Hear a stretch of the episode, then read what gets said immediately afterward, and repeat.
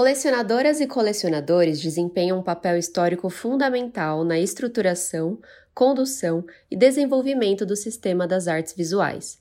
No contexto contemporâneo, o colecionismo privado tem se complexificado pela incorporação de novas práticas que impõem dinâmicas no cotidiano das coleções e na vida de quem coleciona arte. No entanto, muitas pessoas ainda têm um grande receio na hora de comprar obras e dar início às suas coleções. Acessibilidade, transparência, segurança, preocupação em fazer um bom investimento, a escolha do artista e a escolha da obra.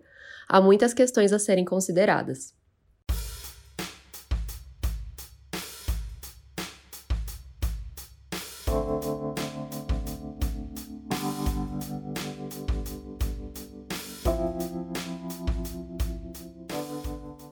Dia! Está começando mais um episódio da NanoCast. Meu nome é Thaís Bambose e, junto com Giovanna Naka, editora de conteúdo da Nano Art Market, vamos conversar sobre colecionismo de arte contemporânea com Ney Vargas. O Ney é pesquisador e doutorando em artes visuais, com ênfase em história, teoria e crítica de arte no programa de pós-graduação em artes visuais da Universidade Federal do Rio Grande do Sul. Olá, Ney, como você está? Olá, Thaís, olá, Giovana. Muito bem, Oi. prazer estar aqui com vocês. Espero que a gente tenha aí uma conversa bastante agradável e produtiva sobre colecionismo a partir da minha tese. É um prazer receber você aqui hoje para falar mais um pouco sobre os agentes do sistema de arte, que se tem falado mais sobre as colecionadoras e colecionadores. E como a Nano é um marketplace digital de arte, eu gostaria que você começasse falando um pouquinho sobre a influência do e-commerce na vida dos compradores e colecionadores de arte. Bem, como vocês sabem, os marketplaces são, são recentes, né? É um instrumento é, bastante novo dentro do, do sistema da arte, embora tenha sido incorporado pelas outras, pelo mercado, para outras outros produtos, né? Já há bastante tempo, mas para o mercado de, de arte, digamos assim, é mais recente. Então é natural que a gente esteja num processo ainda de adaptação da, das colecionadoras e dos colecionadores a esse instrumento digital. É, a gente tem percebido o aumento né, significativo do acesso de, do, ao e-commerce do, do, das colecionadoras e dos colecionadores. As pesquisas recentes apontaram aí um aumento significativo, obviamente, é, a pandemia teve uma, uma influência muito grande né, nessa, nesses novos dados. Estou falando aí de uma pesquisa que a Arte desenvolveu, que é a maior, maior marketplace de obras de arte do mundo, e houve um aumento considerável no, no ano passado, 2020, em decorrência da Covid, né, da pandemia de escala global. E eu acredito que esse aumento, que já vinha apresentando é, sucessivos crescimentos né, nos últimos anos, a partir da pandemia, o, dinamizou o acesso e a, introduziu de uma maneira mais sólida na cultura é, das, das, colecionadoras e dos colecionadores é, o e-commerce como um instrumento para aquisição. Na minha pesquisa, ele aparece o campo virtual nos leilões, basicamente. Né? Eu não acabei não detectando nenhuma experiência de compra em e-commerce, mas uh, não significa que não, não exista né, na minha pesquisa, simplesmente eu não, não detectei. É, é, bom, mas os leilões, sim, os leilões são um instrumento que é, já virtualmente tem sido bastante utilizado pelas colecionadoras, até porque o leilão também tem uma especificidade, que é o fato de lidar com o mercado secundário, então as pessoas têm um pouco mais já de conhecimento da, da produção do artista interessado, né? E, e, e, compram com um pouquinho mais de conhecimento. O mercado primário ainda é um, um início, a gente ainda está no início de descoberta dessa, dessa ferramenta, mas, como eu comentei, eu acredito que a gente vai ter aí um, um crescimento sistemático a partir desse, do ano passado, esse ano, para os próximos anos. Sim. Você pode rapidamente, assim, bem breve, só dar uma diferença entre o mercado primário e secundário, só para diferenciar para quem está ouvindo?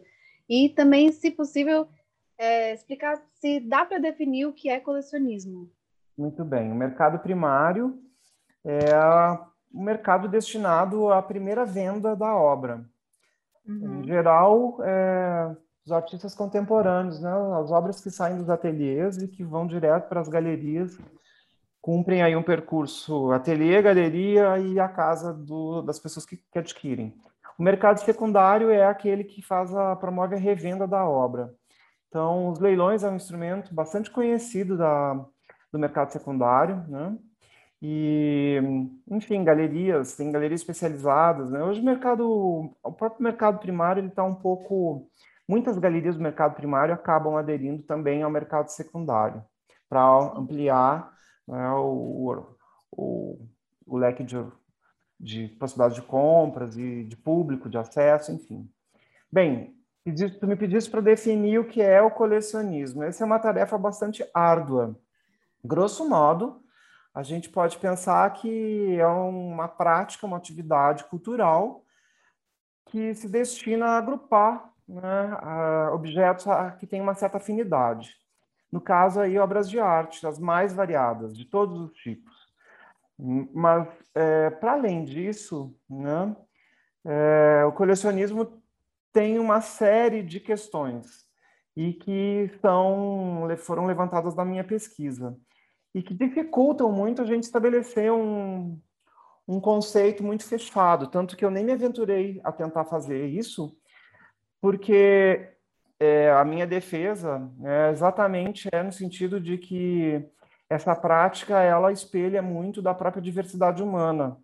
Então, as coleções elas são tão diversas, os grupos sociais que praticam colecionismo são tão diversos, tanto de colecionador de pequena monta com um budget, um orçamento pequeno, porque em, em função do, de ter um, um emprego assalariado, por exemplo, até aquele 0,5%, que já nem é mais um, os 0,5% de colecionadores que fazem aquelas mega coleções, que são aqueles que vão uh, receber muito destaque na mídia, porque, enfim, tem mais poder aquisitivo, fazem parte da elite econômica. Mas ele é, ele é, ele é o que mostra a minha tese é que exatamente a maioria das pessoas que colecionam não são essas com essas grandes coleções. A maioria são os pequenos, pequenas coleções ou coleções com um preço menor do que esses que a gente vê praticado no mercado com preços é, bastante elevados, né? Então, essa dificuldade né, de juntar isso tudo impõe um, um empecilho muito grande para a gente que pesquisa estabelecer um conceito que consiga congregar tantas diferenças. Então, por exemplo, né, quando a gente ouve pessoas dizendo que o colecionismo é. A pessoa é colecionadora quando ela já não tem mais onde pôr obra nas suas casas, né? Começa a esconder debaixo da cama, no roupeiro, no armário, enfim. Eu divirjo desse tipo de posicionamento. Não é essa é a, a, a questão quantitativa para mim, ela não ela não está implicada aí na formulação conceitual do que, que é o colecionismo. A gente tem que pensar outros aspectos e aí diz respeito a uma nova cultura que ficou muito evidente é, na, minha, na minha pesquisa em relação às experiências que as pessoas que colecionam têm no ambiente, né, é, do sistema da arte.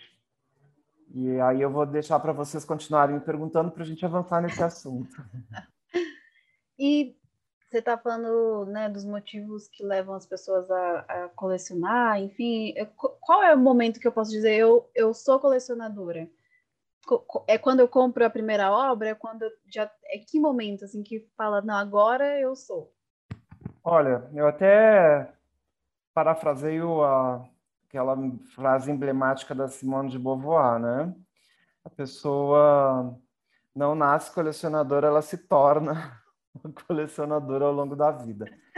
Mas na Adorei. verdade eu acho que sim, eu acho que ela, que, mas também dá para pensar que há um instinto ali. Inclusive, eu vou buscar nas reflexões de Bourdieu tentar entender um pouco essa questão do hábitos e como que isso nesse, nesta, nesses contatos mais iniciais na primeira infância vão co colaborar de alguma maneira para numa fase mais futura da vida a pessoa é, resgate esses momentos e possa dali então estabelecer um, um link, uma vinculação com um momento que ela começa a adquirir. Então, isso significa dizer, por exemplo, que é muito importante que as pessoas frequentem desde a infância os museus, as galerias, os espaços culturais e que tenham acesso ao conteúdo das artes, né, da história da arte, que é, é, vai fazer uma composição de conteúdos ao longo do tempo e em determinado momento isso vai se converter na necessidade de conviver com obras de arte. E esse dar-se conta né, de que se está se fazendo uma coleção vem das mais diversas maneiras. Das 83 pessoas que eu entrevistei, três definiram ser colecionadoras antes de comprarem obras. Em geral, a pessoa já comprou muitas obras e aí lá, daí depois disso, ela se dá conta que ela virou se transformando numa colecionadora. Mas essas três, elas decidiram que elas seriam colecionadoras e elas foram é, definir que tipo de coleção elas iam fazer. Então, uma, um colecionador resolveu é, comprar obras apenas de artistas do seu estado. Um outro colecionador decidiu, fez uma lista de artistas que, de alguma maneira, faziam parte da sua história. Dessa questão aí que eu comentei do hábitos, né? Desde a infância, ele percorreu sua memória e foi ver onde é que tinha situações que pudessem encontrar ali um, uma experiência artística. E aí ele compôs essa lista e foi atrás desses artistas. E uma outra colecionadora estipulou um critério muito claro e definido depois de ter vivenciado um circuito mainstream da, de arte na Europa, inclusive com uma formação em mestrado na, numa grande escola de, de arte, sobre arte asiática. Enfim, são três experiências raras de quem decide, toma a decisão de colecionar. Em geral, a pessoa, no meio da sua história de vida colecionando, ela vai se dar conta que está colecionando. Isso não é algo que se assimile rapidamente. Então, a pessoa passa a ser reconhecida geralmente é, por outras pessoas como uma pessoa que coleciona.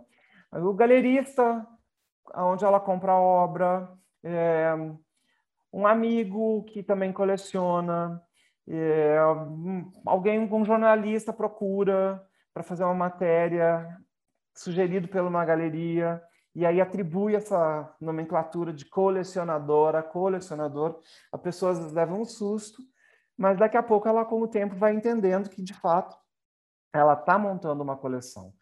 Então, é, é isso. Acho que a gente pode pensar que isso é algo que se dá com o tempo, né? das mais diversas maneiras. Sim. E Ney, pensando num âmbito mais prático, assim, é preciso ter critérios para colecionar?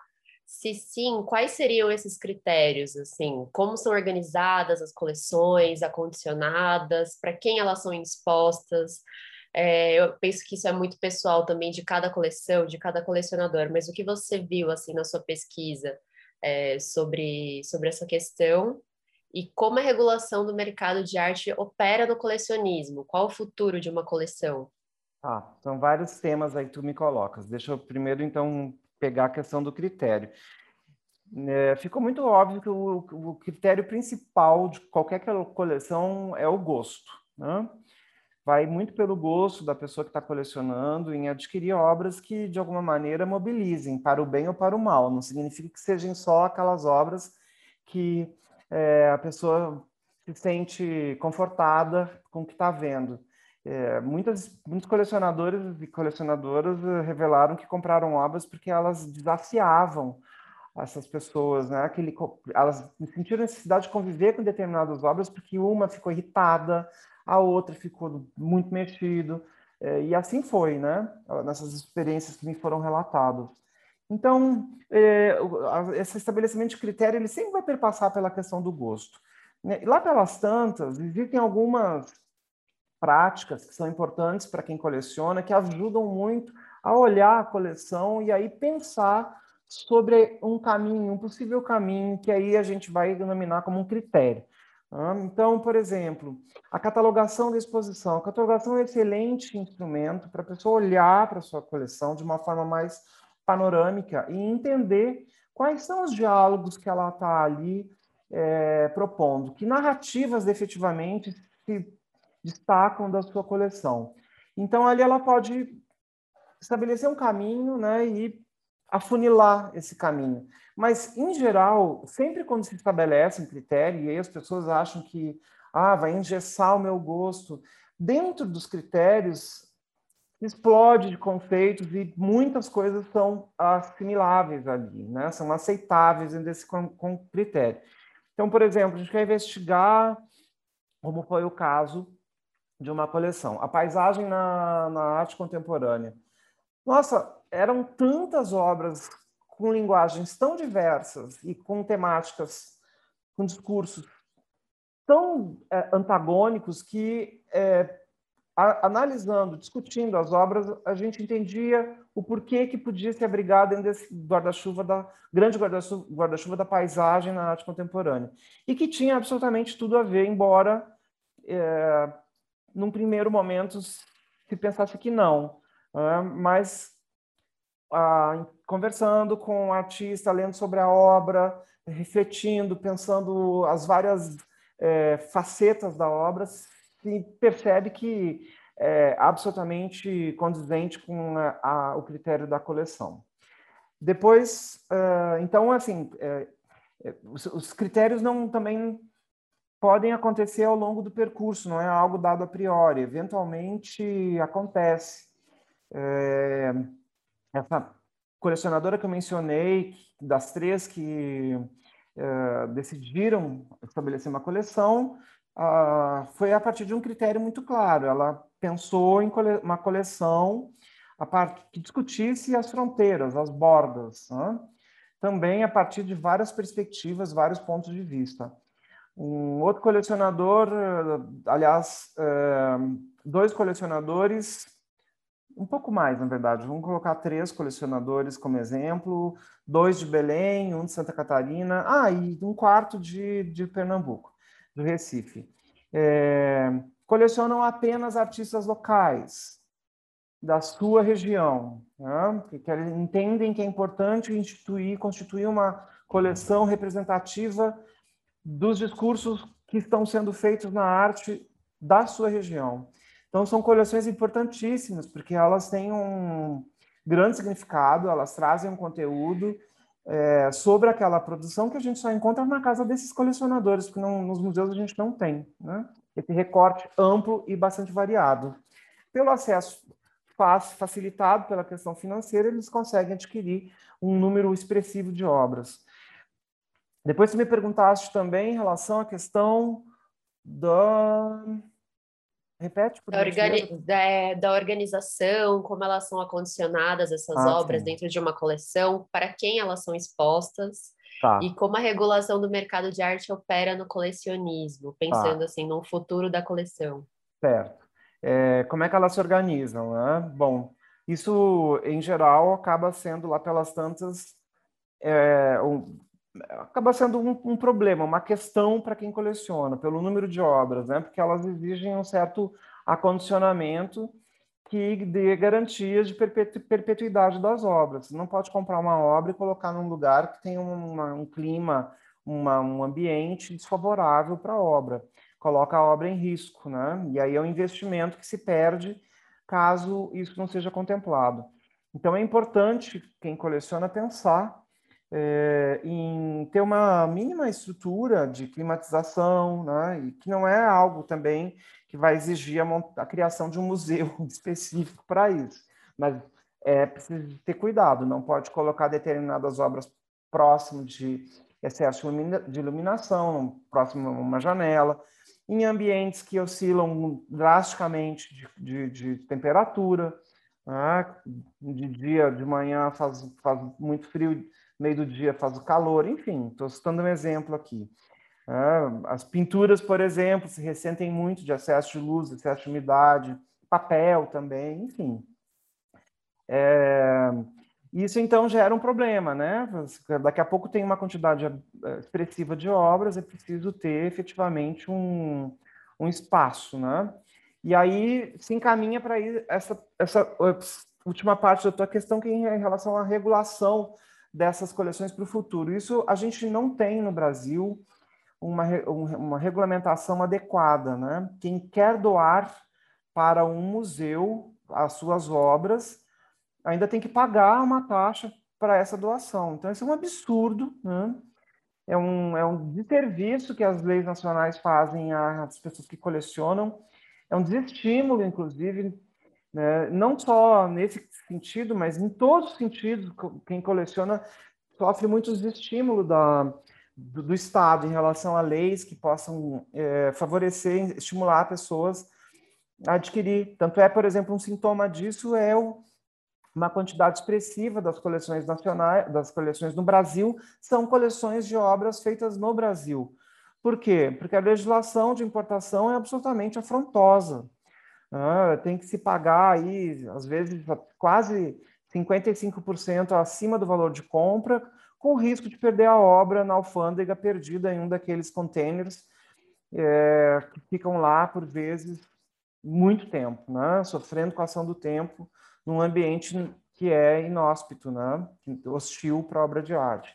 Então, essa legislação da importação de obras de arte ela é, é muito complicada, é muito, muito ruim. Agora, em relação ao futuro, que são, por exemplo, aí as instituições dos colecionadores, que, que eu abordo também, né, que deveria ser um deveria ter uma, uma, uma regulamentação, leis que favorecessem, que estimulassem, né, é, as colecionadoras e os colecionadores a abrirem os seus museus próprios. Na legislação brasileira, a gente tem dois caminhos: um que é a associação com os sem fins lucrativos, ou então o ente fundacional, as fundações. Né? E as fundações são aquelas que mais garantem perpetuidade, porque elas exigem, para serem constituídas, que seja feita uma doação, que é um patrimônio. E, e, elas são reguladas pelo Ministério Público, que faz auditoria anual. Na insolvência, né, da, na solvência dessa, dessa fundação, é, o Estado, ela é estatizada, né, o Estado encampa e é entregue a uma instituição congênere. Então, por exemplo, o Museu de Arte de uma fundação como a da Vera Chaves Barcelos, é, no Rio Grande do Sul, que é em Viamão. Se caso acontecer algum problema com a instituição, o Museu de História de Viamão abriga essa fundação.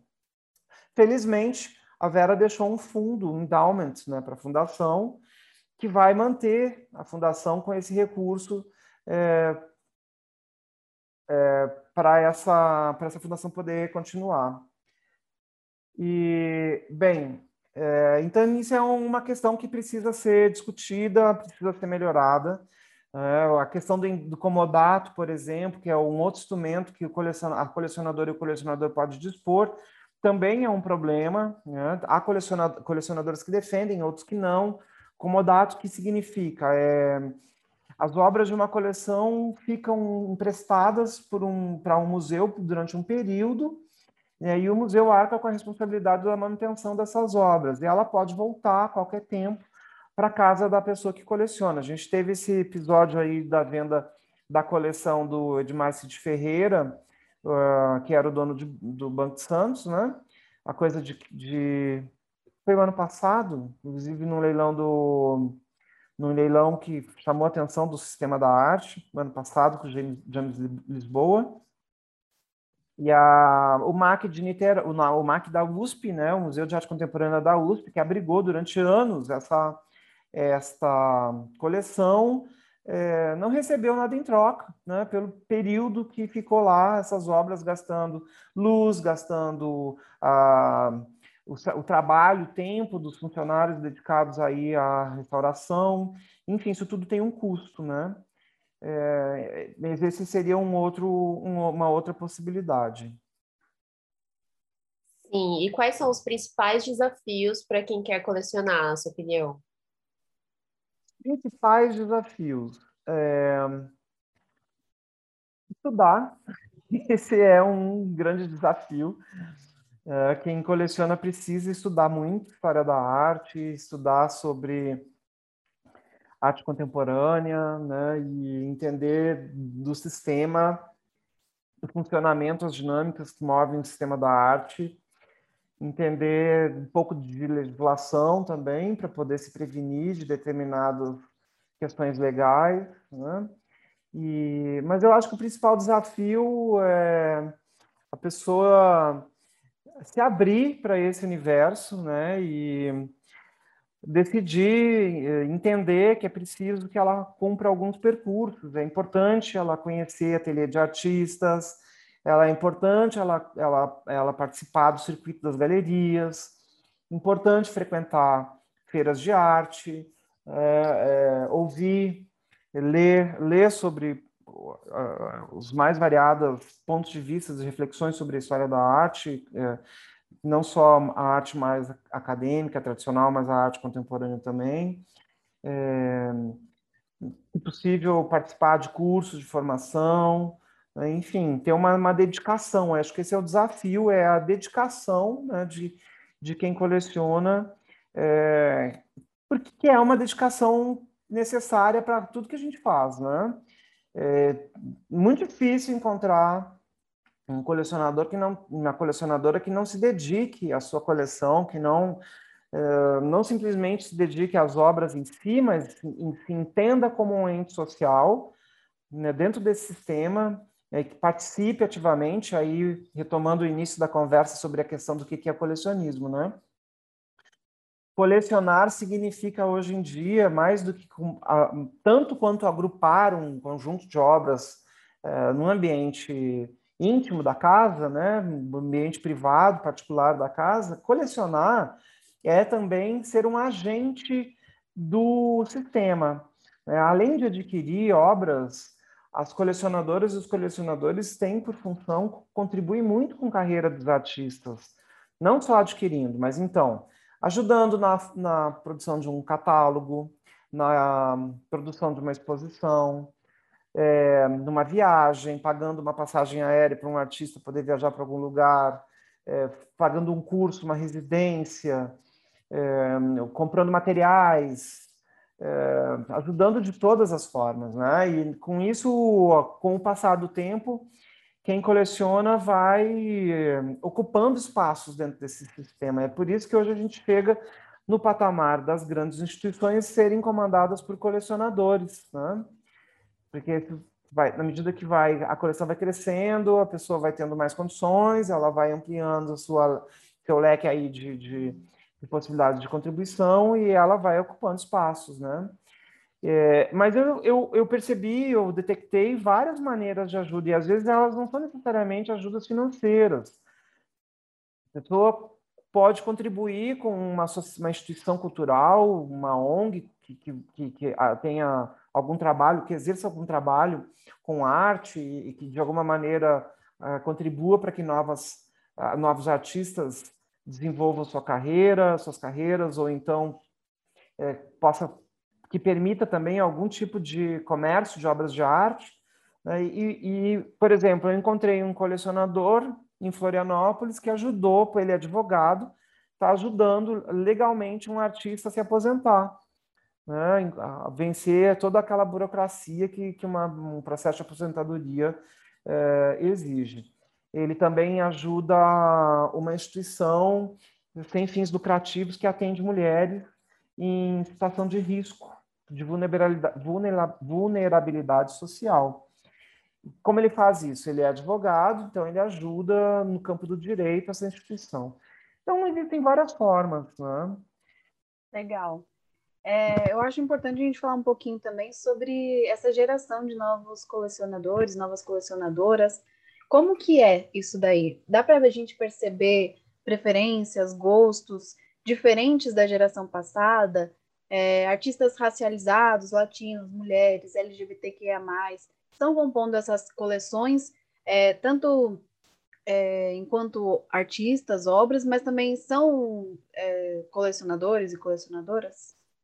Então, a gente está num processo de renovação dos debates, né, e de reatualização aí da, das agendas, né? E de modo geral em todos os campos sociais e a arte não não fica de fora, né? Então, é, sim, a gente tem. Eu até vou confessar aqui uma coisa, eu até cheguei a comentar em algum momento que eu achei, achava um pouco conservador as coleções de arte no Brasil, mas depois eu fui me dando conta, pensando melhor, analisando tudo mesmo que eu tinha levantado, eu fui vendo que que não é tão assim, né? Que as, as pessoas elas as pessoas que colecionam elas vão é, aderindo, elas vão absorvendo os debates que estão sendo feitos.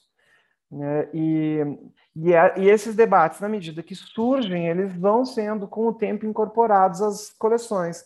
Quando eu pensei isso, nesse conserva, conservadorismo, né, eu não não acreditei aí um fator, o fator temporal que é tão importante, né, de amadurecimento da, da compreensão das, das, das coisas, né? E aí eu fiz essa reflexão e percebi que como é ainda muito recente essa esse novo debate, né, do que tu comentaste dos artistas é, racializados, né, da, da presença das mulheres, da, do, do, da comunidade LGBTQIA+, né, a gente está falando aí coisa que vem crescendo e, e se incorporando, digamos assim, nos últimos 10, 15 anos, né? A despeito de tudo que já foi feito anteriormente, mas eu estou dizendo que nos últimos tempos, principalmente nos últimos anos, isso se aguçou, né? Então, sim, a gente encontra nas coleções é, coleções de mulheres, né? Cole mulheres colecionando mulheres, embora não seja uma grande tendência no Brasil, mas é, durante a pesquisa eu encontrei um, uma colecionadora de mulheres e uma outra colecionadora que abriu um nicho específico de, de mulheres depois da, de terminada a, a, tese, eu encontrei, fiquei sabendo de outras mulheres, mais duas mulheres que colecionam obras de mulheres. É, encontrei colecionadores no Rio de Janeiro com obras de artistas trans, né? é, dois colecionadores, um que eu entrevistei e outro que eu conheci depois da entrevista, estão ah, constituindo nichos para discutir a questão da, do homerotismo nas suas coleções. Enfim, a gente tem aí é, pipocando algumas, algumas sementinhas, né? É, que estão absorvendo essa, essas produções nas suas coleções e colocando em debate com as, as obras já adquiridas, né? E formando novas narrativas. Isso é bastante interessante de ver esse movimento. Né? E na medida que o mercado absorve, né? Então isso vai obviamente resultar vai chegar nas coleções, é inevitável, né? Então a gente está num momento agora ainda, digamos assim, de um, de um de um engatinhar dessas novas de, desses novos debates. Eu acredito que muito próximo aí, nos próximos anos, a gente vai ter coleções mais específicas. Tem um colecionador do Rio de Janeiro que é negro e está tá montando um, um, um núcleo expressivo de obras de artistas negros na sua coleção, né, tanto mulheres quanto homens negros. Então é isso, assim, a gente vai buscar aqui, buscar ali, a gente vai vendo que esse movimento né, começa a surgir. Sim, é um processo né, de construção dessas novas narrativas que é Exato. muito importante, assim, fico ansiosa para nos próximos anos a gente ver essas novas coleções mais diversas, né? Ney, e eu queria ainda insistir nessa, eu queria ainda voltar um pouquinho para esse assunto desses novos colecionadores, dessa nova geração, até por serem. A gente tem falado bastante na Nano de quanto tem crescido é, o número de colecionadores jovens, né? Cada vez mais jovens, enfim. E eu queria saber até sobre esse gosto, tipo, às vezes é, tem uma preferência, às vezes, mais por, sei lá, esculturas, ou mais por pinturas? Alguma questão assim que você percebe de gosto, preferências dessas, desses novos colecionadores que você comentou?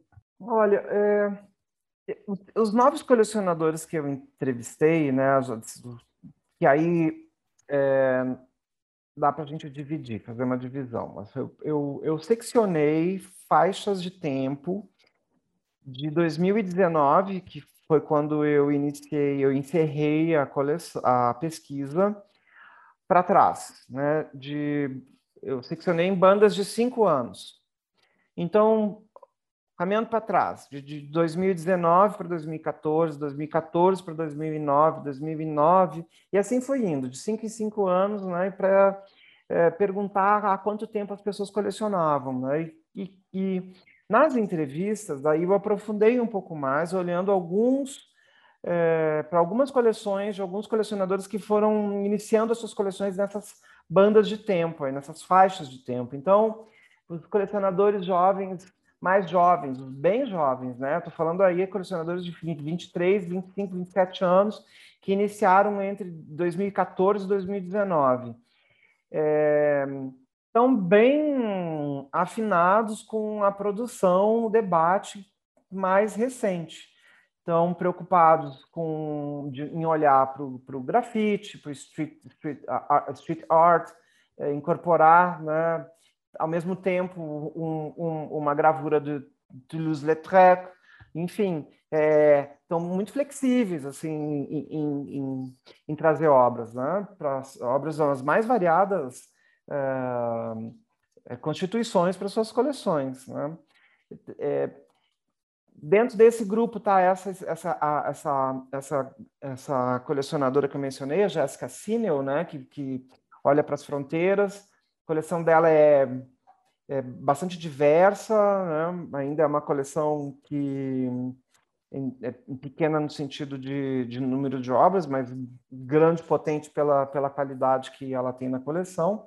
Né? E, e, de modo geral, nas outras faixas de terra, de, nas outras faixas de idade, faixa etária, dentro dessas bandas né, que eu seccionei aí, de tempo, é, é, existem colecionadores que estão apostando em artistas jovens com produções com materiais bastante adversos, assim, né? Um colecionador, é, um exemplo do colecionador Bruno Assunção que está colecionando, olhando para a produção da Luana Vitra, que é uma jovem artista negra de Belo Horizonte e que tem uma produção incrível sobre um, as questões é, culturais de Minas Gerais, é, mas a partir de um material que tem uma referência familiar que é a ver com a, o pai, o fato do pai ter sido ter, ser ser ainda um, um, pedreiro. Então ela usa muito material de construção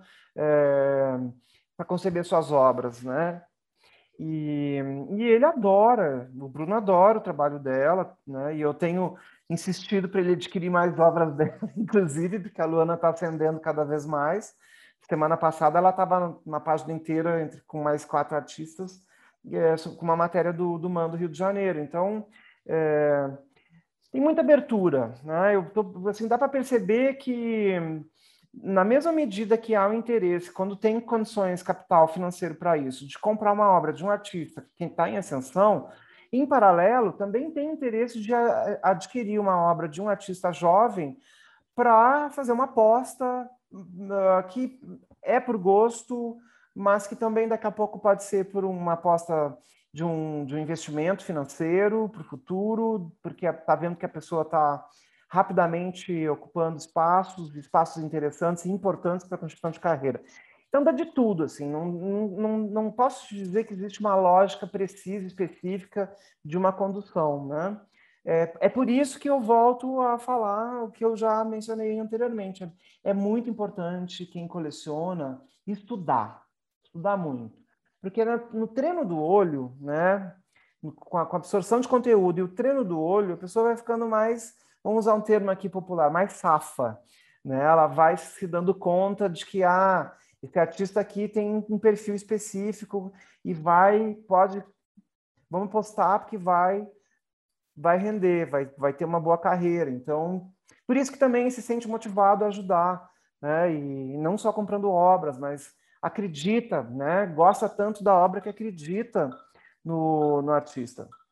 Eu fico muito feliz de, de ouvir sobre a, o protagonismo né, das mulheres aí aparecendo nessas coleções e também das mulheres estarem colecionando.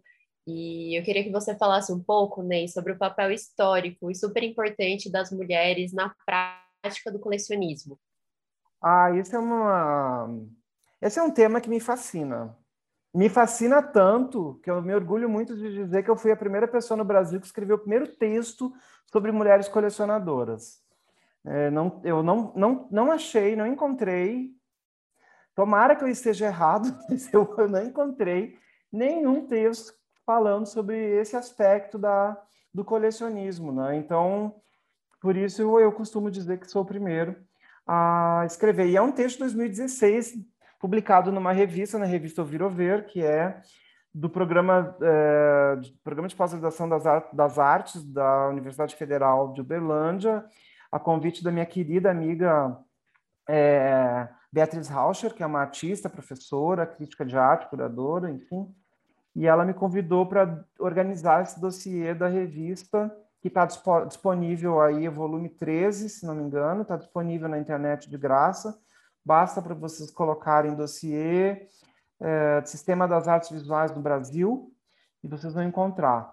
E ali eu escrevo sobre justamente a importância das mulheres no Brasil numa transição do modernismo para o contemporâneo, tentando estabelecer a partir de alguns casos uma espécie de um perfil né, das, das mulheres, das mulheres que, que, colecionam. Então peguei lá desde a Dona Odila Penteado, depois as irmãs Clabin, e vim para o contemporâneo para algumas mulheres, como a Vera Chaves, a Ana Longobardi né, e, e, algumas outras, é, buscando identificar aí algumas questões em relação ao espírito do tempo em que essas mulheres vivem. Infelizmente, é, os homens uh, são, representam a maioria, pelo menos do ponto de vista de de inscrição na história da arte, né? A gente tem muitos homens colecionadores. A, voltando para o contemporâneo, minha própria pesquisa mostra isso. Nas respostas teve bem mais homens colecionadores do que mulheres. É uma ordem aí de é, 70 para 30%, vamos arredondar. Mas elas, as mulheres têm uma presença muito, muito importante na, na história da arte, né? E a gente vai ver isso desde a Renascença, né, a gente tem mulheres colecionando, importantes mulheres colecionando. É, a gente vai ter é, rainhas colecionadoras, né, como foi a Catarina da Rússia, depois nos Estados Unidos a Peggy Guggenheim, uma importante colecionadora, e, e, nossa, e muitas outras, né? Fora essas mais comuns, que mais que estão mais na, na, na, na mídia, em, em, função de, de, na mídia não, né? Na, no, nos livros de história, digamos assim. É, fora essas, né? Outras que começam a se descobrir, né? E, e, e que tiveram grande importância. Então, essa é uma história que precisa ser revelada, precisa ser recontada, precisa ser analisada e, e publicizada, né? para a gente mostrar que o colecionismo não é um, um ambiente o, exclusivamente masculino, pelo contrário, ele, ele tem uma participação das mulheres muito importante, e elas são par e passo aí, agentes que contribuem com o sistema, alavancam carreiras, é, promovem eventos né, e, e contribuem, enfim, de uma forma importantíssima. Então, tem muito ainda a ser, ser discutido, né? Eu, eu espero que, que, poder continuar com essas pesquisas. Ah, eu levantei muitos nomes de muitas mulheres colecionadoras, eu não vou citar todas aqui agora porque eu tenho uma memória péssima, se eu não eu fizer uma colinha, eu vou falar alguma bobagem, mas é, tem muitas mulheres importantes, essa é uma história muito bonita, eu espero continuar com essa pesquisa e espero que meus colegas os meus colegas historiadoras e historiadores também se animem a levantar esses nomes. E só para finalizar esse assunto, eu justamente fui escrever esse texto que eu publiquei, porque me inscrevi durante o doutorado numa disciplina de mulheres é, colecionadoras, mulheres modernistas e contemporâneas na história da arte, né? E com a professora Daniela Ken, que é uma pessoa que estuda muito isso, a, a história das mulheres na arte lá no Rio Grande do Sul. Maravilhoso isso, Ney. E agora, para a gente encaminhar aqui um fechamento do nosso episódio, eu tenho uma pergunta final. É, em questões de acessibilidade, né? A, a, gente pensa que o mercado de arte ele é muito pouco acessível hoje. Existe essa, essa ideia, né? E eu queria que você desse um conselho prático para quem está ouvindo a gente, que não nasceu nesse lugar de elite, nesse lugar privilegiado, e gostaria de começar uma coleção. Qual o conselho prático você daria para essas pessoas? Procure uma universidade, um curso de graduação, um bacharelado em artes visuais. Ali vai ter muita gente produzindo coisas excelentes. E por alguns critérios a gente pode olhar para determinados artistas e começar a adquirir obras deles, né? A, grande dica que eu dou é procure investigar ver esses, essas meninas, esses meninos estão estudando, qual é o percurso que eles estão fazendo dentro da universidade, que lugares eles estão ocupando do período de graduação e quanto, quanto mais, na minha opinião, quanto mais é, ambientes esses alunos tiver, estiverem durante o período da graduação, para mim, são que concorrem a ter uma carreira mais é, mais rápida, né? Constituir uma carreira mais rápida. Eu digo sim, aqueles que participam de grupos de pesquisa, que vão ser bolsistas da galeria da universidade, que vão participar de, de projetos em editais, que vão, enfim, vão se virar nos 30 aí, né? Vão poder beber de todas as fontes que a universidade dispõe. Esse, especialmente, para mim, é um perfil de artistas que eu acho que pode é, colaborar para um futuro promissor, né? Mas em, em síntese, é isso. Comprem artistas jovens, artistas em início de carreira. As obras são baratas, a produção é ótima. É, e com o tempo a gente vai olhando esse cenário, vendo aí é, a produção desses artistas se desenvolver, né? e, e as pessoas ficam muito felizes quando conseguem, não conseguem mais comprar as obras desses artistas porque eles, eles se desenvolveram de tal maneira que, que, eles avançaram tanto que, que eles não têm que as pessoas não têm mais condição de comprar a obra, né? Então, por exemplo, isso aconteceu com todos os artistas que estão hoje aí. Eu, eu entrevistei colecionadores que conseguiam comprar, compraram muitas obras da Adriana Varejão e da Beatriz Milhares, por exemplo, quando elas estavam lá no início de carreira, e hoje eles não conseguem mais comprar as obras delas. Mas isso não é, uma, de certa maneira, assim, também algo que seja triste. Tem um lado triste, mas também tem o lado que é positivo de ter conseguido adquirir essas obras lá no início, ter participado dessa, dessa primeira base da pavimentação da carreira dessas grandes artistas atuais, né? e, e, e terem obras que valem fortunas hoje em dia. Né? É isso. Minha dica é essa.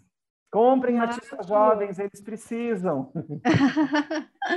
é a base, é a base do sistema, é a renovação permanente e constante são os artistas jovens. Sim, maravilha. Ney, eu estou muito feliz, muito obrigada pela sua participação no nosso podcast. Foi um prazer receber você aqui. Foi muito bom conversar. Eu estou com a cabeça aqui a milhão, já pensando em mil coisas. Muito obrigada por toda a sua contribuição aqui. Sim, obrigada, Ney. Eu que agradeço, Thaís, Giovana, obrigado pela oportunidade. Fica à disposição aí para outras conversas quando vocês tiverem interesse. Um Com grande certeza. beijo. Um grande beijo, tanto para você quanto para quem está ouvindo a gente. E a gente espera vocês aqui na próxima semana com o próximo episódio.